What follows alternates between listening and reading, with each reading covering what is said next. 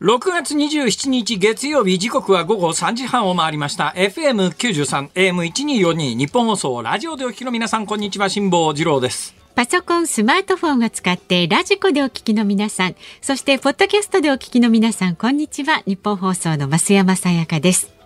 辛坊治郎ズームそこまで言うか。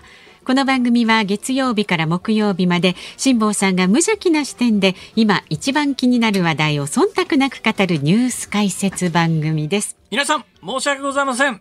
私今日はちょっと元気がありません。あらなんで？はい、えー、衝撃の出来事が今日大阪でありましてですねそれをちょっと引きずっておりまして今こうしてる瞬間にも刻一刻と私の財産が減っているということに気がついてですね、えー、今もうちょっと戦慄しております。大変じゃないですか、はい、大変なんです。何とかしましょう、はい、えーえー、一番いい方法は大阪に帰りゃか、型がつくんですこれは、ええそういう問題なんです。えそうなんですはい、今日いつものようにお家を出たんですよ、うんはい、でいつものように月曜日の朝ですからまあヘリコプターで伊丹空港まで行ってですね、えー、ヘリコプターを伊丹空港の格納庫にしまってから、うんはいはい、えー、あの飛行機会社の飛行機に乗って東京まで来ようと思ったんです、ええところがまああの、うん、ヘリコプターのエンジンがかからなかったもんですから 仕方がなく毎回無駄な時間使ってますよね毎度毎度ね。すいません、えー、高速道路をすっ飛ばしてですね、はいはい、えー、伊丹空港に到着したんですよ、えー、で一つ良かったことは、えー、この1か月ぐらいですね、はい、いつも使ってる高速道路があの工事で閉鎖されてて、ええ、でずっと遠回りしなきゃいけなくなっていつも面倒くせえな遠回りしなくちゃっていう状況がですね今日普通に走ってたらふっといつもあのカラーコーンが置いてあってカラーコーンってあの三角のやつが置いてあって、えー、侵入禁止になってるところがあれ？カラーコーンないと思ってそのままハンドルを切ってスーッと乗ったら高速に乗れたんですよ。えあ知らない間に工事終わってるんだと思ってえー、どんどん空港に向けて走っていって、えー、あれいつもより随分早く着いたよなと。これだけ早く着いたら空港のラウンジかなんかでおにぎり3つぐらい食べられるなとか思いながら いつもの格安駐車場に向かったんでございます。はいはい、この格安駐車場の話はこの番組でも何回も申し上げているように、はい、とにかくあの伊丹空港の駐車場っていうやつがですね年々再々べらぼうな値上げで、どうなってんだこれっていうぐらい、昔は1時間100円だったのが気が付いたら1時間200円になり、1時間、1日2500円になり、えー、繁忙期には3000円いくらになりという、大阪で1日止めて3000円いくらって、公共駐車場でそれはないだろうっていうぐらい高くなったんで、空港専用の駐車場には止めずにですね、そこからまあ1キロぐらいで、同心円状で1キロぐらい歩くと、えーえー、あの安い駐車場の民間の駐車場がぼつぼつ出始めて、この民間の駐車場というのは同心円状に数十メートル違うだけで100円ずつ値段が下がっていくという素晴らしい現象が起きておりましてですね。で私はこの1年ぐらい、えー、1年っていうか、まあ、番組復帰して以降だから、まあ、去年の9月以降かな、はい、あの10月以降かな、まあ、あの復帰して以降ですね。その中で同心円状で一番安いところに止めていたんです。結構歩きます、ね、この同心円状の一番遠いところはですね、えー、なんと伊丹空港の前にある公共駐車場の値段が3分の1なんですよ。三分の一ですか。三分の一は大きいでしょ。ね、大きいですね。大きいんです。それでいつもそこへ止めようと思うんだけど、そこは駐車台数が10台ぐらいしかないから、結構満車の時があるんですね。はい、で結構満車の時があって、あ満車だわと思うと、そこから数十メートル同心円状で空港に近寄ったところにある駐車場は、はい、えっと一日あたりの料金が100円上乗せされるんだけども、ここはかなり広大な駐車場で、うんうん、ここが満車の時はないんです。うん、まあ、何十台台どころか多分100台超えて止められるような大きな駐車場なんで、だから一番安いところをまず狙って、うん、そこがいっぱいだとそこから数十メートル空港よりの100円高いところに止めて、まあこれでもほぼほぼ3分の1プラス100円ぐらいの値段で止められますから、そでそこから1キロぐらいね、はい、えー、健康のために歩くわけです、別に私が安い駐車場を探しているんではなくて 空港まで歩くというプロセスがとっても大切で。体のためをでなおかつ月曜日は、はい、今あの東京の家に大阪の山の家というのを処分してしまいましたんで、えー、処分した山の家からいろいろ出たガラクタの中で、うん、捨てられないもの売れないものを、うん、えー、スーツケースに詰めてガラゴロガラゴロ引っ張ってくるんです。相当な重さがあるんです、はいはい、この相当な重さがあるものを、はい、ガラゴロガラゴロ引っ張れるところばっかりじゃありません。やっぱり段差乗り越えたりとかですね、えー、えー、ガッと持ち上げなきゃいけない時があるんですよ、はい、これがねやっぱり20キロ超えるようなものをガッと持ち上げるとなると、うん、それなりに筋トレにもなるので 筋トレにもなるし、足腰も鍛えられるということで、えー、その遠い駐車場にわざと止めているんですね。すね別にお金の問題じゃないんですよ。ケチなんじゃないんです、ね、全然違いますよ。体のために止めてたんです。で、今日いつものように、はい一番遠いところに駐車場を止めようと思ったら、満車なんです。で、これはたまにあるんです。数週間、数週間に一回、あ、台数が少ないけど、ここが満車だなと、そこから数十メートル空港に近いところに、はい、えー、止めればいいだけの話なんで、あ、満車だ満車だと思って、ハンドルを切って、えー、同心円状で空港に近いところで100円だけ高いところに向かったんですよ。うん、で、いつもそこから路地に入った瞬間に目の前に大きな看板が見えて、空車の空、空きっていう文字が見えるんです。ここ満車のことまずないんで、空車の空が見えて、ああ、今日も空いてるわって言って、そこに駐車場を入れるという、そういうことになって、今日も最初に止めようと思った駐車場が満車で、あじゃあ、事前の策で100円高いところに止めようと思って、路地の中に入った瞬間に、看板がないんですよ。はい、あれ？空車の空も満車の満もないぞと。どっちもない。どういうことだこれと思って、ええ、つつつつっと近づいていったら、はい、ぬわんと駐車場がなくなってたんです。え、その広大な駐車場はい。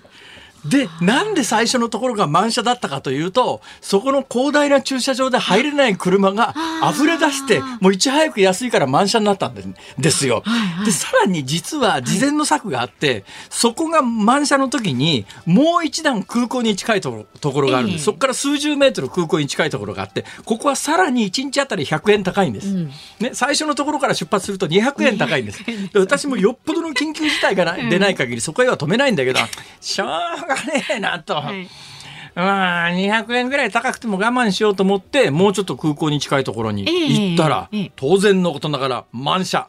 満車に次ぐ満車。だからその界隈で一番大きな一番安い駐車場が閉鎖されちゃったんで、全部周辺の駐車場に流れて、もう見渡す限り全部満車。しょうがないじゃないですか。空港の駐車場に入れるしかないですよね。空港の駐車場は。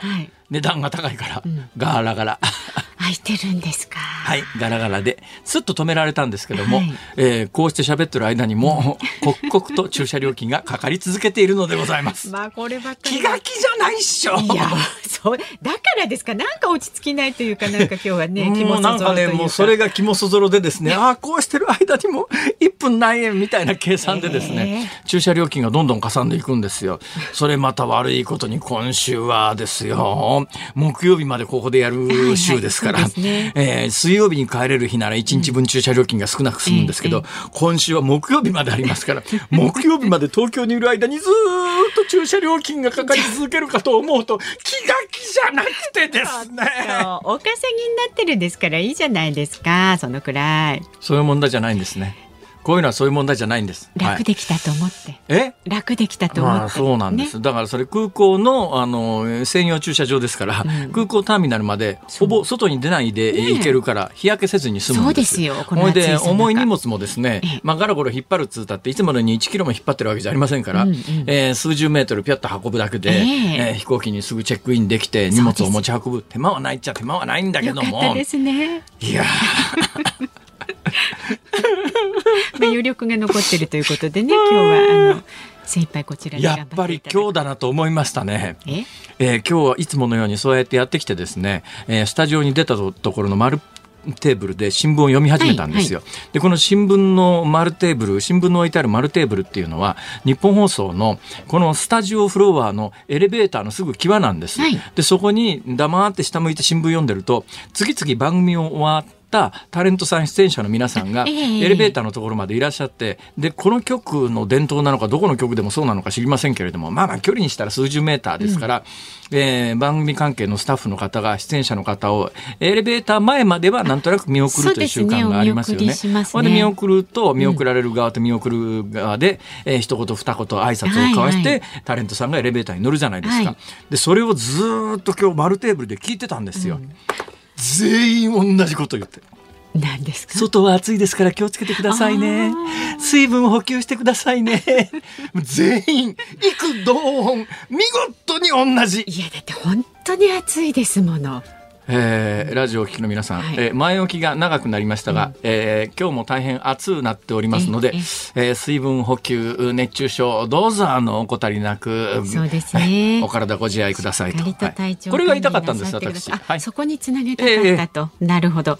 でねあの各番組でもねお伝えしてますけれども今日このようにね気温の上昇に伴って冷房の利用なんかが増加しますんで電力の需給が逼迫する恐れが強まっているんですね。で経済産業省は家庭や各企業に対してこの後午後6時頃までの節電を呼びかけています。まあ、とはいうもののね今お話あったように暑いですから熱中症にならないようにこまめに水分を取りながらエアコンや扇風機などを適度に活用して一方使っていない照明を消すなど無理のない範囲でできる限りの節電へのご協力をどうぞよろしくお願いいたします。さあ今日ね梅雨も明けましたけれどもね関東地方ねこれから1週間先もあの30度超えの暑い日続きますけれどもね体調崩されないように頑張っていきましょう。ということで辛坊さんよろしいですか？株と為替、はい、参ります。今日の東京株式市場日経平均株価続伸しました。先週の金曜日に比べまして379円30銭高い2万6871円27銭でした前週末のアメリカの株高と上海や香港などの株式指数の上昇が日本株の買い安心感につながりました上げ幅は一時400円を超えましたまた為替相場は現在1ドル134円90銭付近で取引されていますさあ、ズームそこまで言うか。この後はお知らせを挟んで、ズームフラッシュをお送りします。週末から今日にかけてのニュースをチェックします。で辛坊さんが独自の視点でニュースを解説するズームオン。4時台は先日までウクライナ東部のハリコフで取材をされていました不肖宮嶋こと報道カメラマンの宮嶋茂樹さんが登場いたします。この間ね、えー、帰国されてすぐに一回出ていただいたんですがもう聞きたいことがまだまだ山ほどありますんで、はい、はい、えー、今日も引き続き宮嶋さんしか喋れないことを聞いてみたいと思います。じっくりと聞いてまいります、はい、で5時台は G7 ロシア産の金の輸入を禁止へというニュースにズームしますさあラジオの前のあなたからのメッセージお待ちしております。ニュースに関する疑問辛坊さんへのツッコミなど何でも結構です。メールは zoom zoom アットマーク 1242.com ツイッターはハッシュタグ漢字で辛坊治郎カタカナでズーム。ハッシュタグ辛坊治郎ズームでつぶやいてください。で今日もお届けいたします。ズームオンミュージックリクエスト。今日のお題はどうしましょう？いつも使っている駐車場が閉鎖されていた時に聞きたい曲。いつも使っている駐車場が閉鎖されている時に聞きたい曲。なんかね、やっぱコロナ明けでいろんなことが動き出したのかなっていう感じがしますね。そこね、一等地なんですよ、はい、空港から1キロぐらいのところで、かなり広い更地になってましてね、うん、ちょうど真四角に近い形のいい形の土地なんです。うん、多分、何か経つんだろうなと。あいろんなことがなんか梅雨梅雨明けじゃなくてあそういえば今日梅雨明けですね。そうですそうです関東。これあのさっきニュースのコーナーでっていうかこの後ニュースのコーナーでやるのかな？冒頭で増山さんが言わなくちゃいけなかったんじゃなかったでしたっけ？さっきあのちらっと言いましたけれども 辛坊 さんがあまり関心示さなかったんで。そのくらいにしようかな、はい、まああの梅雨の期間としてはね史上最短で梅雨明けということになります。関東甲信九州南部東海梅雨明け。そう。関西はまだ九州北部もまだですけども、うん。こんなタイミングで梅雨明けって聞いたことねえわレベルで、だいたい短すぎね。そう。大丈夫ですか田植えは？だ圧倒的にお水の量少ないと思いますのでこれからね猛暑続いて水不足もかなり気にしなくてはいけないそういえば私子供の頃ね関東に住んでた時にやっぱりね結構定期的に水不足ってあったんですが関西行ってからね、はい、琵琶湖っていう巨大な水がめがあるもんだから関東の水不足と全然イメージが違うんですよ。うん、かでも関東の水不足って本当に水不足になりますからね。そうですね。ちょっとこれは、えー、大丈夫でしょうか？心配です。さあ、辛坊治郎ズームそこまで言うか。この後は週末のニュースを振り返るズームフラッシュです。ニッポン放送辛坊治郎ズームそこまで言うか。このコーナーでは辛坊さんが独自の視点でニュースを解説します。まずは週末から今日にかけてのニュースを紹介するズームフラッシュです。ウクライナ東部ルガンスク州のガイダイ知事が24日、激戦が続くセベロドネツク市のウクライナ軍部隊に対し撤退命令が出されたことを明らかにしました。こうした中、ロシア国防省は25日、セベロドネツクを完全制圧したと発表しました。ロシア軍はルガンスク州全域の制圧を目指し、隣接するリシチャンスク周辺への攻勢を強めています。ロシアのプーチン大統領が25日、同盟関係にあるベラルーシのルカシェンコ大統領と会談し、核弾頭の搭載も可能な戦術ミサイルを数ヶ月以内に供与すると表明しましたこれによりソ連崩壊後に核兵器を放棄したベラルーシが核の再軍備を進める可能性が大きくなりました。ロシアの外貨建て国債がデフォルト債務不履行に陥ったと複数の欧米メディアが26日に報じました。猶予期間が終わる26日の夜までに利息を支払うことができなかったとみられます。中国国営の新華社通信が25日7月1日に香港で行われる返還25年の記念式典に習近平国家主席が出席すると伝えました。一国二制度の成功を国内外にアピールするものとみられます。アメリカで銃撃事件が相次ぐ中バイデン大統領は25日銃の規制を強化する法案に署名しました。本格的な銃規制法の成立は28年ぶりになります。昨日午後9時44分ごろ熊本県美里町で震度5弱の地震がありました。2016年に震度7を2回観測した一連の熊本地震と同じ活動領域の中で発生したものだということです。政府は昨日東京電力管内で27日の電力の需給が逼迫する見通しになったとして電力需給逼迫注意報を発令しました。特に午後4時から5時は需給が厳しくなるとしています。兵庫県尼崎市の全市民およそ46万人の個人情報が入った USB メモリーが一時紛失した問題で市から業務委託された情報サービス会社が協力会社に業務の一部を再委託する際市の許可を得ていなかったことが分かりました。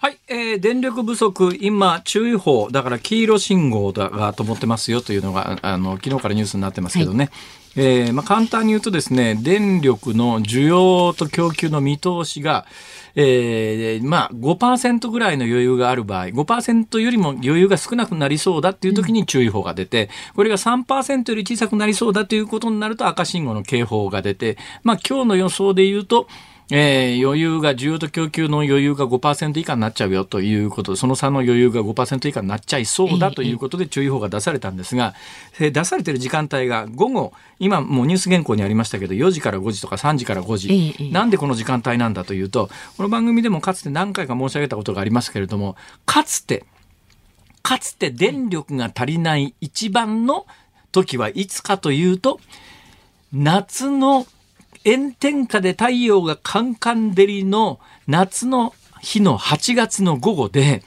えー、甲子園で高校野球をやっていて、えー、で、えー、工場も稼働してる平日。はい平日工場も稼働してる、オフィスも稼働してる、夏休みを取って家で、えー、あの、高校野球を電気つけっぱなしにして、エアコンもつけて見てるお父っつぁん、まあお父っつぁんとは限らないですけどね。ね。最近女性の野球ファンもだいぶ増えましたから。だけど私のイメージで言うと、夏休みを取った捨ててこ履いたお父っつぁんが家でエアコンガンガン効かしながらね、テレビで高校野球を見ると。だけど会社は止まってるわけじゃないので、会社も稼働してる、工場も稼働しててる、お父っつぁん休み取って家で高校野球見てるっていう、この夏の日の午後が最大電力なんですよ。1年を通じて。だからこの最大電力に向けて、まあ、電力供給ができるように各電力会社は発電したりするんですが、ちょっと最近イメージが変わってきたのが、うん、こういう時は大丈夫なんです。何が大丈夫かというと、暑くてカンカン照りの時って、太陽光発電がマックス発電しますから。で、夏の最大電力はこの太陽光発電のおかげで、ガンと抑えることができて、夏のくそ暑い時の最大電力っていうのがイメージ崩れて、だから今日も一番暑いのは午後2時、3時とかそんな時間じゃないですか。だけどこの時間に注意報が出てないのはなぜかというと、この時間は太陽光発電が相当フル稼働してるんで、電力の需給バランス的にはそんなに厳しいことにならないよっていうんで注意報が出ないんだけど、夕方になってくると太陽が傾いちゃうんで、うん、で夜になると、まあ、太陽かけて涼しくなりますから、うん、えー、だいぶ余裕が出てくるんだけど、この、あの、太陽光発電の力がガーッと落ちて、だけどまだ暑いよねっていう、このタイミングが今日は注意報。だから夕方に注意報が出てると。で、実は今年の冬にですね、えー、天気の悪い時ってむっつ寒かった時に、はい、あの電力の需要と供給のバランスが大きく崩れて、え電力の余裕が0%切るという0%切ってなんで停電しないんだよって話がちょっと話題になったぐらい電力逼迫した時があるんですが、今後はやっぱりねえー、冬場がやっぱり大変なんです。今まではまあ夏場だったんだけど、夏場はそういうことで太陽光発電でだいぶカバーができるんだけど、冬の寒い時って、冬が、冬の寒くて雪が降ってるような時って、太陽光発電全くダメなんです。うん、確かに。だこの辺りで、えー、電力の需給が一番厳しくなるんで、えーまあ、それに次いで、やっぱこの暑い時の夕方、太陽光発電の力が落ちたタイミングっていうのが、一つ、今年の夏もこれから先、今日梅雨明けしちゃいましたけどね、この暑さが続く限り、この夏中結構、不安定な状況が続くんじゃないの？という、はい、そういうニュースであります。はい、さて、えー、国際情勢でいうと、あの、ロシアの、えー、プーチン大統領がですね、えー、もう唯一のお仲間と言ってもいいぐらいですよ、ベラルーシ。うん。まあ、このベラルーシもなんかルカシェンコというおっさんがですね独裁体制敷いてますから、非常にロシアとそういう意味じゃうん、相性がいいんですね 独裁者同士で。で独裁者同士で相性のいいルカシェンコというところだけが旧ソ連圏の中ではかなりプーチン大統領と親しくしてくれてるんですが、このベラルーシに核弾頭搭載のミサイルをもう供与すると。これ背景に何があるかというとですね、はい、このベラルーシの国境を接している北側にリトアニアっていう国があるんですよ。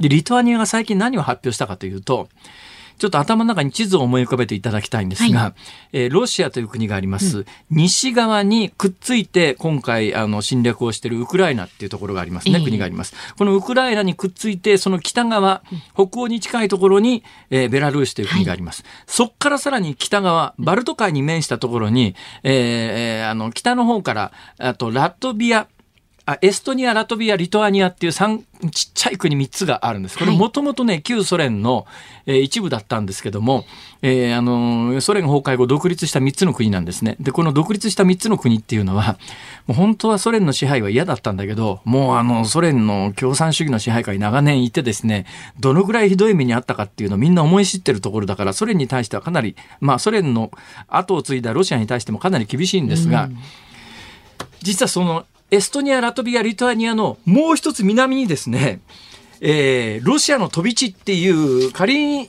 カリ、カリ、カリ、ニングラード。ちょっと。言いづらい。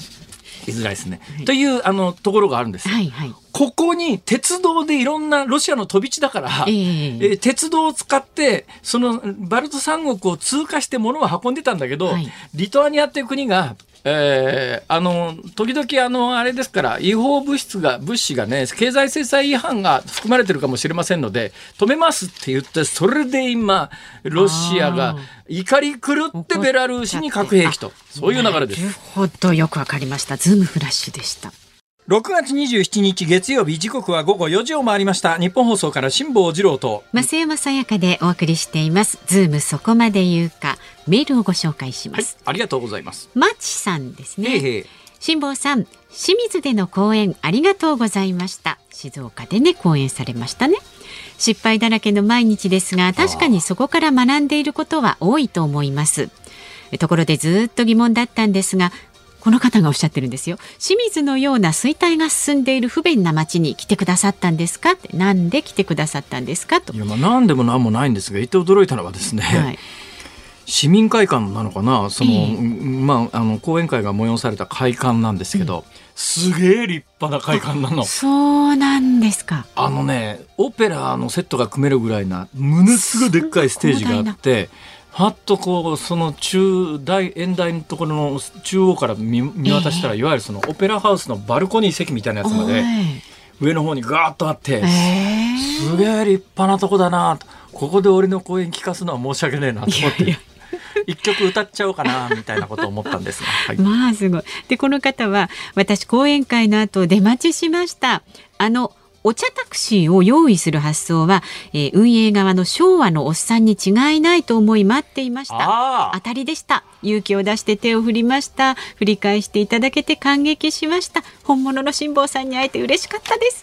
ああの人か。覚えてらっしゃる。あのタクシーで送っていただいた時にですね、はい、えー、タクシーの左手の方に本を、えー、持たれて本と他の荷物を持ってらっしゃる女性の方が、女性がいらっしゃったんですよ、多分その人だと思います。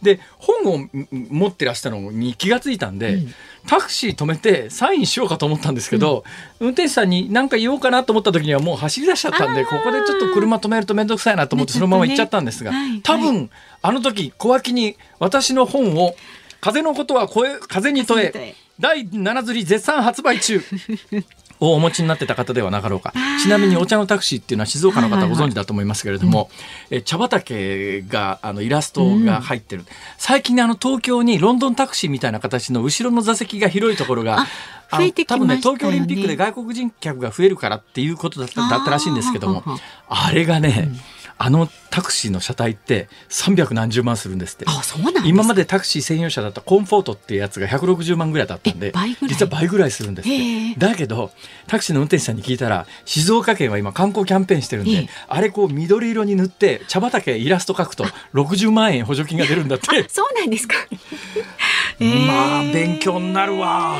実は昨日が静岡で一昨日がですね、うん、郡上っていう静岡県のまあ、郡上踊りで有名なとこなんですが、えーえー、そこ行ったら、帰りがけに、ちゃんと申告してくださいねっていうメモ書きとともに、はい、金貨の詰め合わせセット。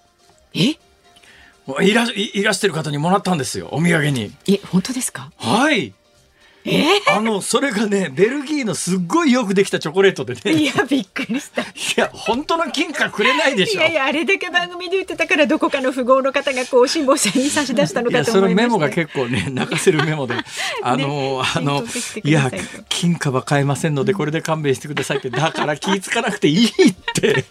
まあでも美味しいチョコレートでございました。ありがとうございました。はい、ね、結構ね全国で聞いてらっしゃる方いらっしゃるみたいですよ。本当ですね。はい静岡と郡上ですからね、はい、ありがとうございます。ありがとうございました。さあまだまだラジオの前のねあなたからのご意見もお待ちしております。メールはズームアットマーク一二四二ドットコム。ツイッターでもつぶやいてください。ハッシュタグ漢字で辛坊治郎。カタカナでズーム。ハッシュタグ辛坊治郎ズームでつぶやいてください。で今日の番組のねエンディングにおかけするズームオンミュージックリクエストのテーマはいつも使っている駐車場が閉鎖されている時に聴きたい曲。なんでその曲を選んだのか理由も添えてズームアットマーク 1242.com までお寄せください。さあこの後は不肖宮嶋こと報道カメラマンの宮嶋茂樹さんをお迎えいたします。ニッポン放送ズームそこまで言うか。この時間特集するニュースはこちらです。ウクライナ東部の要衝都市セベロドネツクが陥落。ロシア国防省が25日ウクライナ東部の要衝セベロドネツクについて完全に制圧したと発表しました。セベロドネツクでは激しい戦闘が続いていましたが現地の知事が24日ウクライナ軍の部隊に対し撤退命令が出されたことを明らかにしていました。今後隣接するリシチャンスクも陥落した場合ロシア軍がルガンスク州全域を制圧する形になりますが一体どうなっていくのでしょうか？この時間は先日までウクライナ東部のハリコフで取材をされていました不詳宮島こと報道カメラマンの宮島茂樹さんにお話を伺います。すいませんお忙しいよろしくお願いします。再再始お越しをいただいて今日はその上前回リクエストした、えー、鉄兜とですねあの防弾チョッキを持ってきていただけたんですよね。それですか？そのヘルメット。ちょっと見てあのヘルメット貸してください。うわなんか鉄兜ですか？そうです重た鉄？あでもこれ鉄じゃなくて、はい、今はねあのあのケブラのあの固まったやつになってますね。テフロン？ケケブラです。ケブラの塊ケブラの塊、はい、はい、ああこれで、えー、あの自動小銃の弾も角度によったら弾ける弾けますね。角度です。あくまで角度によりますけどまあ鉄の無垢よりは軽いかもしれないけれど、それにしても首がこれだるくなるぐらい重いですね。そうですね。それで2点止めですから、本当は4点止めがいいんですけどね。なんですか、それ？あの、止めるとこが、あ爆風と、爆風なんかで外れちゃうんで。普通のあのバイクのヘルメットみたいに2箇所で首紐で止まる。はい、4箇所がいいって言われて。止まるようになってますが。あ、かぶっちゃった、辛坊さん。どうですか、どうですか？重っ首だるでもなんか安心感ありますよね、不思議と。重そう。安心感だけならあのバイク乗る時のフルフェイスのヘルメットの方が。これフルフェイスにできないんですかね？いやちょっと重くなりすぎるんでしょうね。あの首は首でまだ直帰がありますからそこに引っかかっちゃうかもしれないな、はい、とっさの時にまあ脱いだりねそうですね。ったりしなきゃいけないのとそれからもう一つ防弾チョッキってやつをこれあ背中に記者プレス記者ってでっかく書いてありますがあのいいですか？プレスは英語だからいいですけどこの記者ほとんど現地だと意味がないあのあの香港時代も使ってましたんでそれで。あ香港はこれ記者って漢字で書いたら分かるわけです。通じますんで。重た。お、ま、なんか匂うぞこれ。すいませんだいぶだいぶ聞き込んでますんで。すげえな。直帰型のねどこ製ですか？それアメリカアメリカ製です。これ誰でも買えるんですか？うんと外側だけでしたら外側買えますね。外側ってどういうこと？ケブラのその、あの、プレートはなしだったら買えますね。プレートは買えないんですか？うん、ちょっといろいろ、いろいろ、あの、いろいろ手を尽くさないとダメかもしれないですね。これ今プレートが入った状態入ってます。あの、後ろがレベル4で、前がレベル3が入ってます。背中とお腹の部分両方はい。私ら撃たれるとしたら、逃げるときです。大概後ろなんで、後ろにちょっと強い方に。笑い事じゃないですか。そうか、じゃあ、後ろ、背中で後ろから、まっすぐ背中のこの、えー、セラミックの入ってるところに弾が当たりゃ、なんとか助かるってことですね。そうですね。前だと、レベル3なんで、ちょっときついかもしれないですね。ピストルの弾だったら、問題ありません。まあ、あの、問題なく防げるけど、はい、あと、破片も大丈夫ですね。砲撃の破片も大丈夫ですね。ですか。小銃弾を前からいきなり食らうと、取っちゃ貫通しちゃうですね。まあ永井さんがそのケースでしたけどね。まああのまあ私の場合はそれはないだろうということなんで。えー、胸のところのマッペに日の丸がついてます。一応気休めですが。役に立つんですか？気休めですが一応。あ黄色でプレスって書いてあります、ね、検問の時にねななあのわざわざ国籍をならなくていいつだけのもんなんで、ね。なるほどね。これこうしてみるこうやってあの日の丸のワッペン貼っとくとあの日本からのプレスだとはもう自動的に信じてもらえるもんなんですそんなもんですね買うとあれからしてはい。心理的なお国柄ですんで。つかないだろう。あありがとうございます。いやいや、いや、宮島さん。はい、あのつかぬことを伺いますが、はいはい、いつからこの商売目指したんですか？僕は、えっと、高校生ぐらいの時何がきっかけで？僕はキャパの本を読んでからですねあのちょっとピンボケを。ちょっとスライトリーアウトフォーカス。っていうね、はい、ね。有名な、あの、あるロバート・キャパっていう戦場第二次大戦中のその前のスペインの動乱からのね,、はい、ね。えー、有名なキャカメラマンがいるんですよ。であのライカでグッバイとかね。あれは澤田あそれ澤田恭一でした。適当なこと言ってるわ。地雷を踏んだらさようなら。それは一ノ瀬泰造さんですね。失礼しました。歴代その戦場カメラマンの系譜っていうのがいてですね、やっぱり最も有名なのはロバート・キャパっていう人なんですが、まあ、あの、当時、やっと実用化され始めたばっかりの小型カメラの、でもライカはライカ、ね、ライカですね。はい、ライカっていう小型カメラの、いや35ミリフィルムっていう映画のフィルムを、はい、その前はブローニーっていうですね、66番のね、あの、巨大なフィルムを使ってたんですが、そんなもん、あの、要するに、昔の写真屋さんが、か三脚ガーンと置いて、で、でっかいカメラで、さあ撮りますよ、バシャンみたいな、そんなカメラだと戦場に持ってって機動的に戦場写真なんか撮れないじゃないですか。そこでそのブローニーっていういうあの幅が何センチもあるようなやつじゃなくて、映画用に開発された幅が35ミリ、3センチ5ミリの。はい、24ミリですね。あの、まあ、24ミリかけ、はい、はい、24ミリ、だから縦が24ミリ、横が35ミリっていう、映画用に開発されたフィルムをこれカメラに装填してっていうので、まあ、小型カメラっていうのが実用、まあ、今もつい最近もそれずっと使ってましたんで、デジタルの前までは。そうですね、デジタル前までは普通、だから、はい、あの、35ミリですね。35ミリですね。ええー、まあ、それ半分に使うとハーフカメラなんですけど、まあいいや、そんなことはどうでも、それを使って、えー、あの、戦場カメラマンとして、はい、えー、現場で何が起きてるのかを撮影して、えー、全世界にこう、あの、写真で何が起きてるかをつとつ広めるっていう最初の人がロバート・キャパっていう有名な人がいるんですよ。はい、え、キャパの本読んで？そうです最初は。もうあの、もう、もう、胸躍らせながら読んで、まあ、写真が好きっていうかね、なんかその生き方が好きでしたね。ね有名な写真があるんです。スペインの、あれ内戦の時かな。そうです。あの、至近距離でですね、敵に倒れる、に銃弾を受けた兵士が、ガーンと倒れる瞬間撮った、はい、有名な写真が。もう有名な写真が。キャパを一躍有名にした。あるんですよ。はい、それで、ちょっとなんかブレてる感じがするんですけども、これはブレてるのではない、現像液の温度が高かったのだまあ、なんて言ってますけど、まあ、それも沢木幸太郎さんがね、解明しちゃいましたからね。あれ、本当なんですか？演習中だっていうのね、なんか。あ、だから実際の戦場で撮った写真じゃなくて、演習中じゃないか。だけど、まあ、全世界に与えたインパクトは、すごかったですね。そうなんです、えー、まあ、もう代表作ですから。そう。はい、それが、あの、ちょっとピンボケですっていう、あの、日本語のタイトルがついてる、有名な本があるんですけど、その、私もその本は青春時代に読んだんですが、読み終わって、さあ、トイレ行こうで終わっちゃったんですけど、その本読んで、人生それにかけちゃう人が、本ってそのぐらいのインパクトがあるんです。そうですね。私の今の風の言葉、風に問えを、もしかしたら読んで、なんかで目覚めちゃう人もいるかもしれない。絶対いますよ。絶対いますよ。はい。まあいいや、それで高校の時ですか？はい、高校の時です。それまでは？これまでは、まあ、写真好きの少年でしたね。写真好きの少年だったんですか、はい、まあ、当時ね、うちにカメラがある家珍しかったんで。宮島さん今おいくつですか？今61ですね。61、私より5つ若いか、家にカメラがある家が珍しかった。うん、そうですね、ええ、ちょうどね、ピッカリコニカとかですね、うん、コニカ C35 とかね、はい、なんかあの、コンパクトカメラっていうのが、そろそろ出始めた頃ですね。はいはい、で、ジャスピンコニカがそろそろ、高校時代ぐらいに出た頃ですね。はい、ピントが自動的にあると、今は当たり前のことが当時は大変珍しかった珍しかったですね。だから私一番最初に持ったカメラは、オリンパスペン35のオールマニュアルってやつ。はい、あれ、あれハーフですよね、それ。ハーフです。はい。あの、ゼンマイで巻くやつですね。そうです、そうです。そういうのがあったんですよ。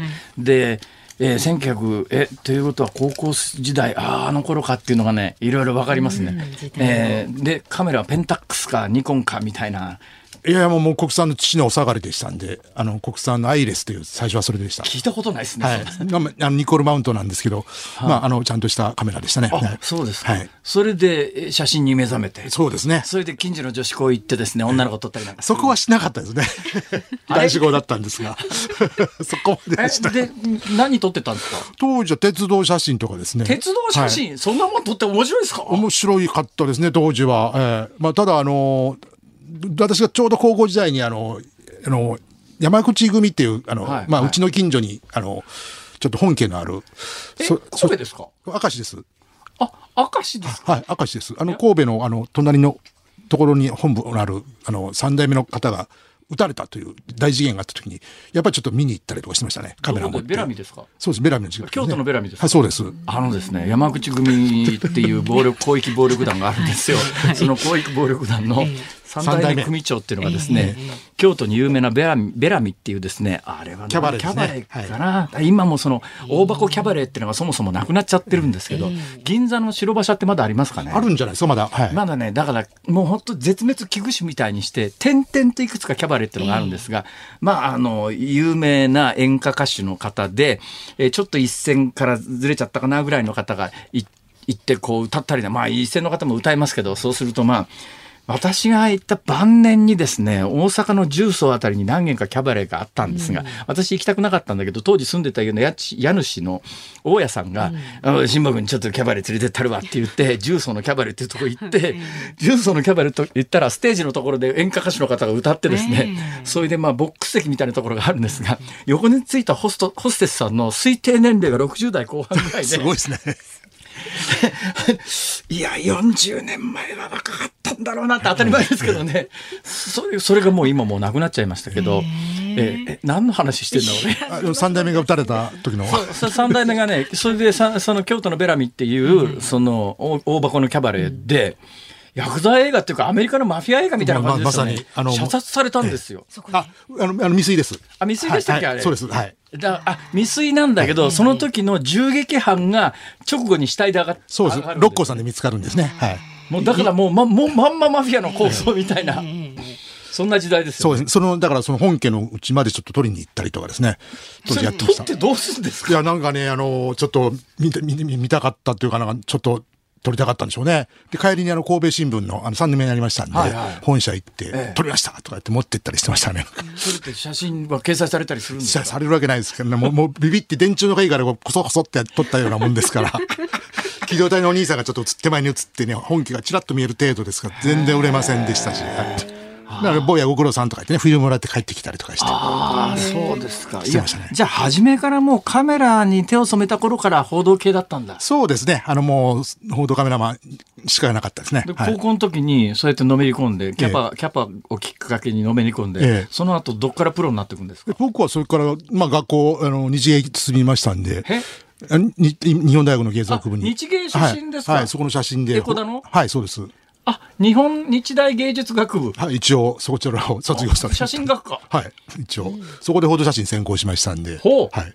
そこで。写真専攻っていうのがあるんですか？まあ一応ゼミで分かれますんで、大体が。はい、いや、僕ね、もう一遍写真学校っていうのに行ってみたかった時代があったんですけど、え私のイメージで言うと写真学校で教えてもらえるのっていうのは、え、まあいわゆるフォトテクニックってやつですよね。まあ技術そうですね。フォトテクニックの根幹はどこにあるかいろいろこれ議論があるところかもしれませんが、ライティングとか照明みたいなやつが結構非常に重要じゃないですか、まあ3年からですよね。1年には全然ですけどね。もうカメラなんてほとんど、あのもう決められた通りの取り方できませんから。だけど、そのファッション系だとか、ものをあのコマーシャル系で言うと照明とかいろいろだけど報道写真って何を教えてもらうんですか？いやもうその撮り方とかアプローチとかですね。はい、え？そんなもん教えられることあるんですか？うんまああのまあ現場で教えることが一番多いですけど はっきり言いましてただやっぱりあのその言い方はあれだな多分宮島さんは今教える側に回ってますね。いいまあまあまあまあ年に何回かでで程度ですが。あまあいいや。それで、それで報道写真を大学で学んで、そうですね。だからといってすぐにプロになれるわけじゃないでしょ。そうですけど、私の場合は、あの、ちょうど写真週刊誌の創刊の黎明期だったんで。ああ。はい。あの、すぐにあります。とか。はい。あれが創刊ラッシュの時でしたんで。ああ。はい。もう、いわゆる、はい。即、即戦力が欲しいという時代でしたから、ええ、あの、すぐに、あの、一つの写真週刊誌の編集部に専属契約して入り込みました。それは社員じゃなくて専属契約そうです。専属契約ですね。社員じゃない、あの、いわゆる、週契約でしたね。週契約週休ってのもらって。それってあの、出来高制なんですか？それとも週休出来高えっと、出来高もありました。えー、週休プラス出来高と、あとはいろんな手当がつきましたね。ああ、それでいきなり食えるもんですか？食えましたね。十分なほど。はい。そうですか。はい、じゃあ、あの、大学卒業して普通のサラリーマンになるよりは、少なくともスタート時点においては収入はだいぶ多かったということですね。多かったですね。はい。普通のサラリーマン、初任給よりか多かったはずです。はい。何倍変わった、あれ何倍か？何倍はありましたね。はい。すごいっすね。えー、っと、すごいっつったら使う暇ありませんから。え使う暇ない。どんどん溜まる一方じゃないですか。そうですね。あとはえっとお酒飲めない日が決まられてましたんでどういうことあの車の運転がありますんで、はあはあ、飲めない日が決まってましたし、えまあそういう飲めお酒も飲んだ飲んだ方でもありありませんでしたから割と溜まりましたね、どうしたんですかそのお金は？まあ、しょうがないこと使いましたよ、もう。あの、辞めた後フリーになってからね、その金食い潰したりとか、はあ、あとはね、あの、すぐね、イタリアの車買っちゃったりとかですね。イタリアの車買っちゃうん最初そうでしたね。バカですね。しかもね、半端なね、フィアットとかいうね、ちょっと、フェラーリじゃなくて。ダメです。フィアットは私ね、の X19 っていうのに乗ってましたけどね、この車がとんでもない車でね、もうもう伝送品全部つけると、エンジン止まっちゃうんですよ。だから伝送品全部つけられないんです。だから雨の日にはワイパーを我慢するか、ね。エアコンを我慢するか。エアコンなんかついて、私にはついてなかったですけどね。だからヘッドライトを消すか、ワイパー消すかだけど、夜ヘッドライト消せないじゃないですか。夜走るときにワイパーつけるとエンジン止まっちゃうんですよ。とんでもねえ車でしたよ。いや、まあまあまあ、まあまあ、まあ、最初ですからね。まあ、そんな。まあいいや、そんなことは。へそうですか。いや、私ね、宮島さんの写真で、まあいろいろあり、名作はありますけど、うん、私の中で一番こう、鮮烈に覚えてるのがですね、えー、経営拘置所の塀の外から撮った朝原将校が車椅子で押されてる写真はい、私のですね。はい。あれすごいっすよね。あれはなかなかもう一緒に何とかどっから撮るんですかあんなもん。それ桜の花が散ってたような気がするんですけど。あの、校長の中は外から撮ってるんで、えー、はい。あの、まあ、外のどっからから。はい。あれってだけど事前に朝原将校がその拘置所の中でそのストロークを移動するって情報がないと取れないじゃないですか。まあだからずっとその日は、その間はあの構えてますけど、はい。必ずそこを通るっていうのが事前にどっかから情報があるわけですそれはありませんでした。ただですね、あの、ね、あれ面会室に行く、あの、棒なん、廊下なんで、はい、あの面会の時間しか通らないだろうって分かってましたんで、そんなに長い間じゃないんですよ。あの、9時から11時半とかですね。11時から5時まであかなりの長玉っていうか望遠レンズものすごいです。あの時は、えっと、2000ミリですね。2000ミリ、はい、あの時2000ミリってね、月のクレーターがはっきり映りますね。そそれもね、手持ちじゃ絶対ぶれますから、はい、三脚でガチガチに構えて。三脚で使えなかったんですよ、場所柄。えー、あれ手持ちですか？いえいえ、一脚的なもんですね。三脚を束にして、そのスペースがなかったんで。はい。あ一脚の上にカメラを置いて、はい、そこを手で押さえながらここを多分朝原将校が通るだろうっていうところの場所を外からずーっ二人一組で、はい。ほぼほぼスナイパーですね。そうですね。見つかったらえらいことでしたね。あ、ですね。はい、まあ見つからなかったんで、11時間。いや、あれは、すげえな、これ。もうあんな、あのしかも初ご飯の直前でしたんで、撮れたのが。タイミングも良かったですああいう写真、もう、蝶のつくスクープ写真じゃないですか。ああいう蝶のつくスクープ写真を撮ると、はい、それなりに、ごめんなさいね、はい、あの、関西人なんでどうしても話がそこへ行くんですけど、収入に結びつくんですか？それは、相当いただきましたね。あれは1枚でうん百万ですんで。あ、そうですか。はい。はい、十分いただきました。はい。どっかにそういうの落ちてないですか？いや、私が拾いますが。そうですよ。ところで今日何しに来ていただいてウクライナのウクライナの話ですウクライナですか。え宮島さん、はい、もう一回来てください。今日はね今日はねヘルメット持ってきていただくのと、えー、鉄兜と、はい、それからあのそのものすごく重い20キロ近いですね防弾チョッキ持ってきていただいて現物見せていただくだけで、あとはもう宮島さんの今日までをすごい聞きたかったありがとうございます。ですよ、はい、個人的に飲みながら聞けた話ですが、いやもうあのね、えー、あのすごいなんかむ血湧き肉踊る感じがします。いやもうなかなか。どうですかもう一回行かないんですか。あえっとでえっとちょっと来月初めからちょっと別なところあるまた三四週間行ってくるんですけど。それ言っちゃいけないとこなんですか。いえアメリカです。何しに行くんですか。それはえっと演習ですね。ああはい。あのリンパクに行こうかなと考えてます。あリンパク。はい。リムパックって知ってますか？太平洋でね、はい、演習するんですよ。2年ごとにやるあの、演習ですね。日本とアメリカと合同で演習するとですね、はい、もう13国ぐらい参加して。ですね、UFO とか落ちて、降りてくるんですよね。一時はね、一時は中国もいたんですけど、もう2年前から中国参加しなくなって。えー、あの、そのリムパックを舞台にするですね、有名な SF 映画があるんですけど。あるんですね、はい。はいいいや、そんなことはどうでも。えー、ということで、宮島さん、夏に新刊が出るそうで。あ、そうなんです。えっとですね、あのー、えー、ウクライナ戦記、不詳宮島最後の戦場という文藝春秋から、あの、来月発売予定になっております。あ、えー、もう一遍言ってください。えー、ウクライナ戦記、不詳宮島最後の戦場、えー、文藝春秋から来月発売予定になっております。はい、これはもう、あの、必読ですが、きっと最後じゃないと思いますよ。またどっか必ず行きたくなるんですよ。ね、こういう人は。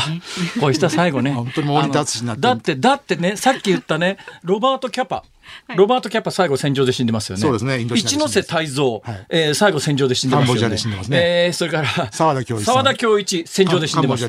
戦場まともなちゃんとした戦場カメラマンは必ず最後戦場でね宮島さん。そうですね。橋田晋介もそうですね。イラクで亡くなってますし。そうなんですよ。はいいやもうまた。この人は絶対ねあの布団の上で死ねない人ですから、今のうちに拝んどいた方がいいです。いやあのあの病院で死にますから。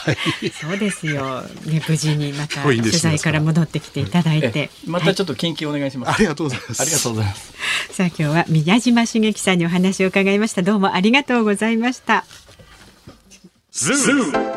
日本放送辛坊治郎ズームそこまで言うかをポッドキャスト YouTube でお聞きのあなたいつもどうもありがとうございます。ニッポン放送の増山さやかです。お聞きの内容は配信用に編集したものです。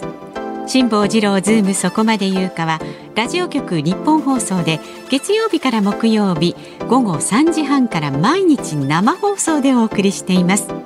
番組はラジオの FM93 AM1242 に加えて radiko でもお聞きいただけます。ラジオラジコではポッドキャスト YouTube 版にはないコンテンツが盛りだくさん。アトムさん吉田由紀ちゃんの中継企画。さらに辛坊さんが「夕刊富士」の気になる記事を解説するコーナー。そして辛坊さんが聞きたい曲をお送りする「ズームオンミュージックリクエスト」などラジオラジコでしか聞けないあんなことやこんなことがいっぱいです。ポッドキャスト YouTube を聞いた後はぜひラジオ radiko で辛坊治郎ズームそこまで言うかをお楽しみください。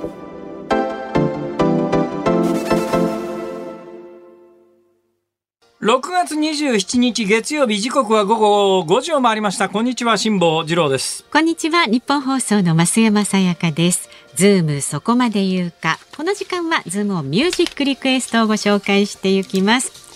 今日のお題はですねいつも使っている駐車場が閉鎖されている時に聞きたい曲ということでした。まずは浜松市の犬黒さん。はいはい。香原朋美さんの諦めましょうなんてどうでしょう、えー、そんな曲があるんだあのコーヒーの缶コーヒーの CM ソングそうですよ。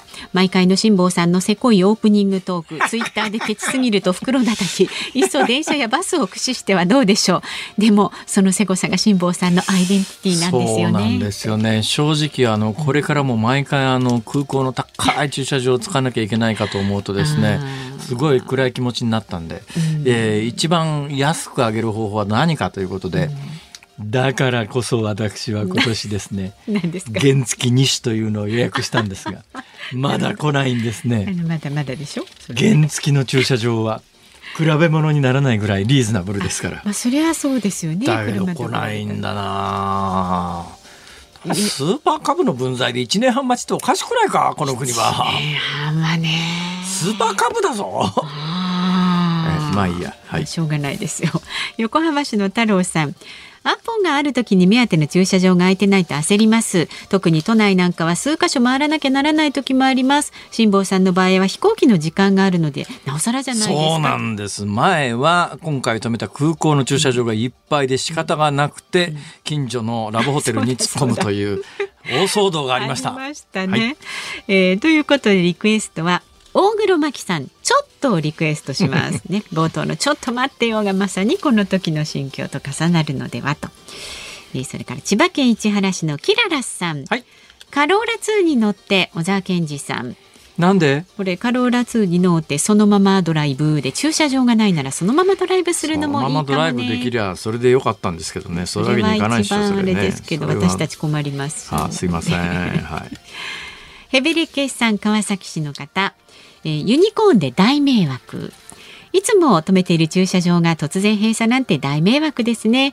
この悲しみをどうすりゃいいの？誰が僕を救ってくれるの？という歌詞のような気分でいっぱいになりますいやそれが私ね大きな疑問は、はい、今日綺麗に更地になってたんですよ、うん、ね機械も全部撤去されてたんですが、うん、例えば私が、えー、数週間前にそこに車を置きっぱなしにして、うん、海外かなんかに行ってたら どうしたんでしょうねあれはどのタイミングであの閉鎖するっていうような看板を一定時間より前に出しとかないとあんなことできないですよね。まあ、ね今日本当に綺麗な更地になって機械から何から完全撤去されてたんですが止め長期間止めてた人はどうしたんだろうなと思ってそれすごい疑問なんですよ。っていうのはついこの間止めた時には、はい、そんな看板なかったんですよ。あじゃあもう割と一瞬のうちにあっという間に、うん、私の印象で言うとそんな感じですけどね。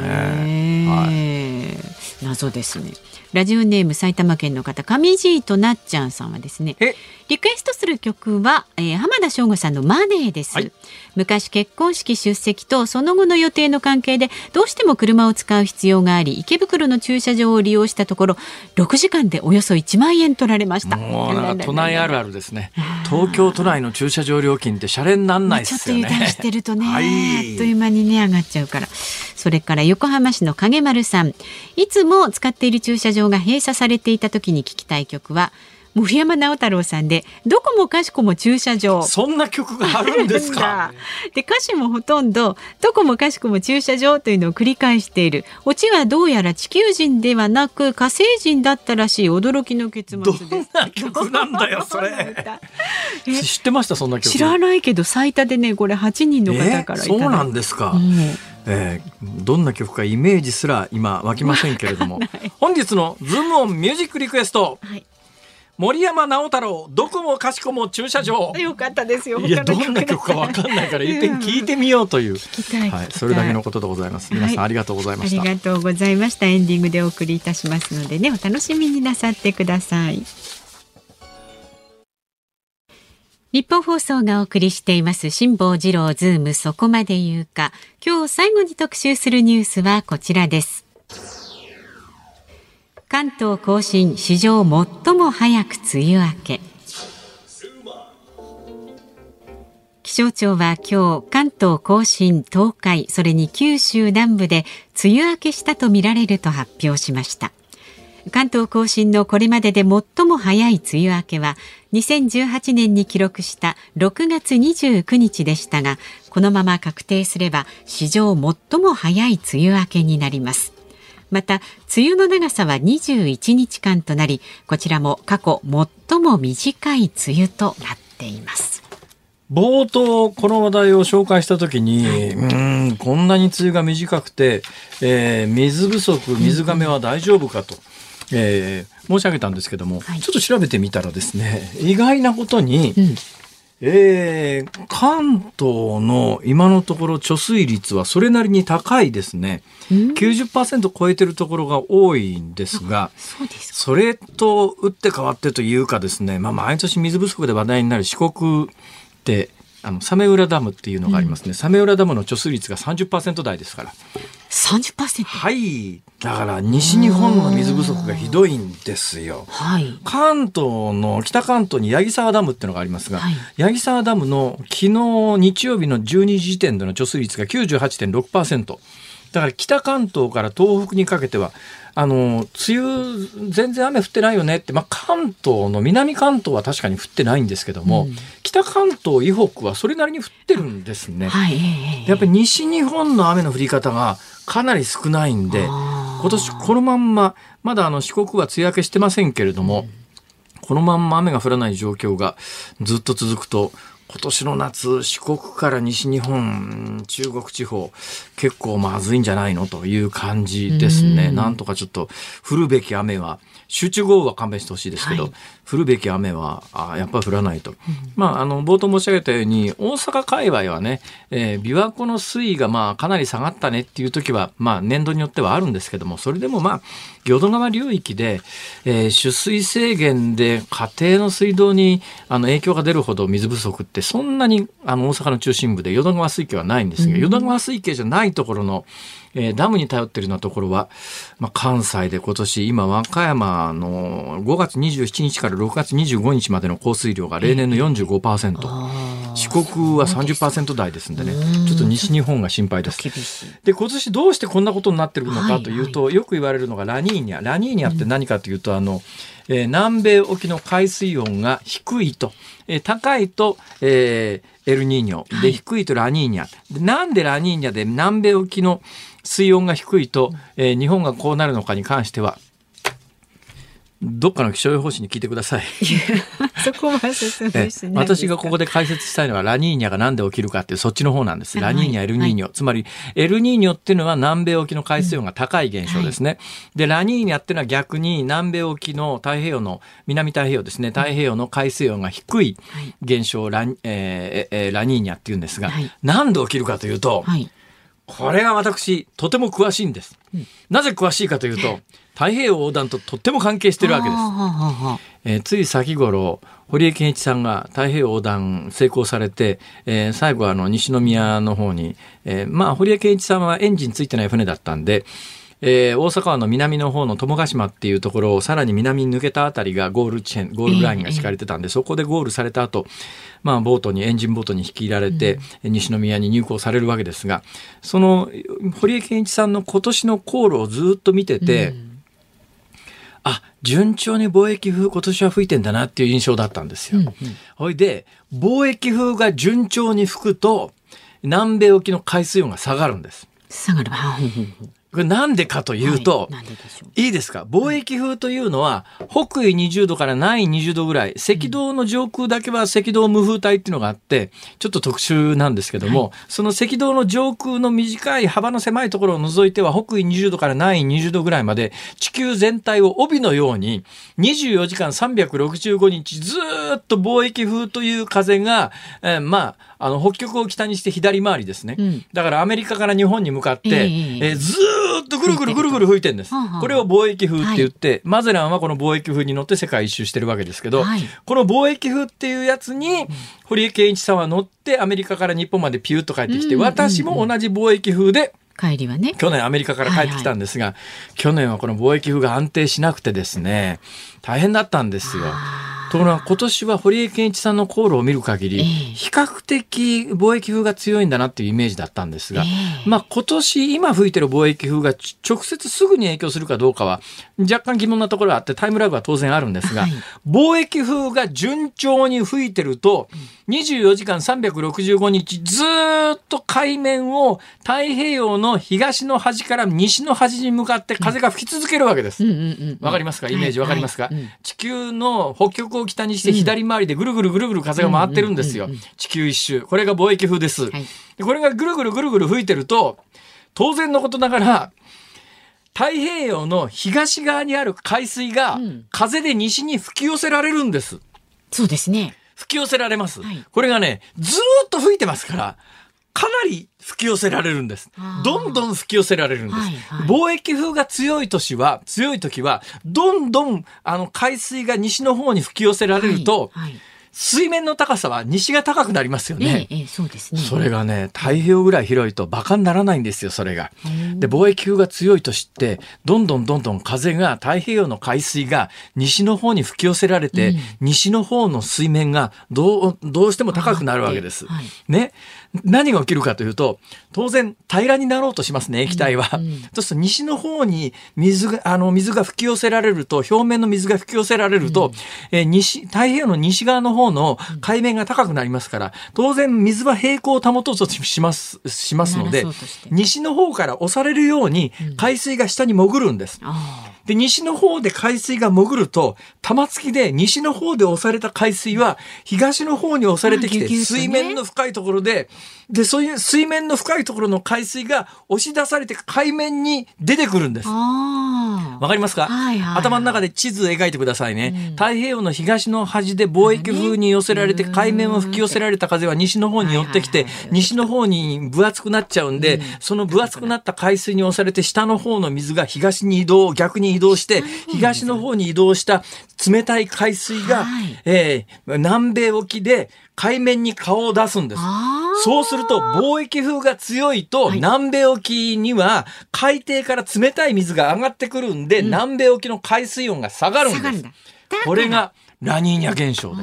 この現象のおかげで、今の日本の異常高温が起きていると。そういう図式になっております。地球規模のこういう現象が我々にいかに影響を及ぼしているかということを、私は去年5か月間太平洋の上にいてずっと見てましたから。身をもってね、体験されてきたわけですから。はい、去年みたいに貿易風の弱い時は本当に困っちゃうんですよ。風が吹かないから。だけど貿易風が弱いと、えー、西の方に海水が吹き寄せられないから、うんうん、えー、逆にですね、西の方に溜まってるあっちっちの海水の海水がですね、はい、太平洋全体にビヨーンと広がるんです。風が弱いから。ビヨーンと広がるんです。で、西の方に吹き寄せられてるあっちっちの海水がビヨーンと広がるから、南米沖の海水温が上がるんです。これがエルニーニョなんです。勉強になるっしょ勉強になりますよ。今日はこの辺にしときます。お時間もね、よろしいところで以上ズームオンでございました。ズームオンミュージックリクエストをお送りしているのはラジオネーム影丸さん、僕の細道さん、タオさん、ワンサ君、ほっこり大魔王さん、ゆずレモンさん、バナナジュースさん、三橋のマイケルさん、以上8人の皆さんのリクエストです。森山直太朗。どこもかしこも駐車場。知らんわこんな曲。えでもこんなしみじみとした曲だったんですね。どこもかしこも駐車場。先ほどね、えー、えー、オチを含めたあのリクエストがありましたんで、もう言っちゃいますけど、はい、一番最後の歌詞がですねどこもかしこも駐車場そろそろ火星に帰りたいって。えー、ここの人火星人だったの？振られた火星人ってこと？ななんじゃこりゃ？いやー2013年の曲だそうですが、えー、作曲作詞が森山作詞が森山直太朗さん。そうそうそうご本人の作詞なんだこれ。え。ー、えー、いや大変勉強になりました。本当に、はい、はい、ありがとうございました。ありがとうございました。さあお聞きの日本放送この後5時半からはショーアップナイタープレイボールをお送りします。明日の朝6時からの飯田浩二の OK 工事アップ。コメンテーターは防衛研究所防衛政策研究室長の高橋杉雄さんです。開催中の G7 サミット各国は対ロシアをめぐって結束できるのか、ウクライナ情勢について考えていきます。明日午後3時半からの辛坊治郎ズームそこまで言うか。ゲストは災害情報学がご専門の静岡大学防災総合センターの牛山素行さんです。各地で続く異常気象今求められる注意報について伺っていきます。そうですよね。特に今年なんか、はい、もう梅雨明けしてない昨日あたりまででも暑くて暑くて一体どうなるの？これ8月になったらっていう、ね、そんな天気が続いておりますがなんでこんなことになってるのかこういう時には何を注意しなきゃいけないのか、まあ、明日はそういう方面の専門家の方だということなんで、はい。ちょっとじっくり聞いてみようかなと思います。うん、まあ、じっくり聞いてみるというと今日はですね、うん、えー、私初めてあの防弾チョッキなるものを聞きます来ましたけどあんなに重いものとは思いませんでした、ね、私のツイッターに写真を上げておきましたんで、気になる方は見ていただければと思います。辛坊治郎ズームそこまで言うか。ここまでのお相手は辛坊治郎と。増山さやかでした。明日も聞いてちょうだい